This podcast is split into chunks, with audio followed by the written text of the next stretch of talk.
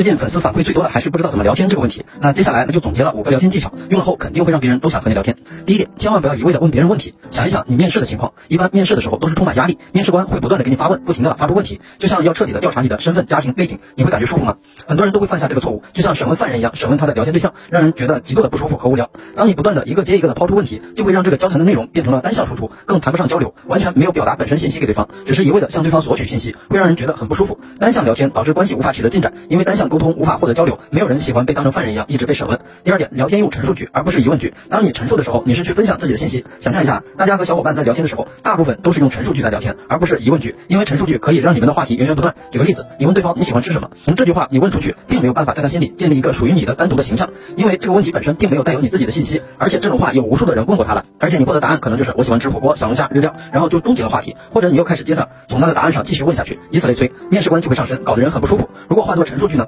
嗯，我特别喜欢吃火锅，因为小时候有次跟父母去四川旅游，吃了几天那边的火锅，感觉特别过瘾。从那以后我就喜欢上了那那种满头大汗的感觉了。从这个简单的陈述里，本身的信息就会传达给对方。现在他知道你是个喜欢吃火锅、喜欢吃辣的人，在他心里慢慢的就会建立起你的形象，熟悉感就是这样来的。其次，这个陈述句可以让对方能把话接接下去，比如他可能会说，哎，我也是超级喜欢吃火锅的，尤其是毛肚，然后巴拉巴拉说个不停。第三，谈论你的家庭，家庭这个话题是不需要你会不会聊天的，你可以选择一个你特别熟悉的家人说个不停，完全不用担心没话题聊。比如你说，小时候我姐姐每次都会欺负我，和我抢东西，从来都不许我去去他的房间。有次我偷偷去他房间被发现了，结果他要打我，吓得我一下午没敢回家，一直等我妈回来了我才敢回去。当你讲完之后，对方就会忍不住也想让你知道他姐姐或者弟弟、哥哥是个什么样的人，比如他姐姐对他很好，很照顾之类的，然后他就会巴拉巴拉说个不停。聊家庭还有一个好处就是，它是最容易让你和女生产生共鸣的话题，能让你们快速的建立起亲切感，因为每个人都有一个家庭，而我们最熟悉的就是家人，所以当我们说家里人的时候，就很容易和对方建立起来熟悉的感觉。有研究发现，当你和陌生人讲述你的家庭之后啊，他们就会觉得和你更加亲近。第四，聊天使用停顿而不是嗯啊，聊天里最重要的就是质量，尝试去掉嗯啊，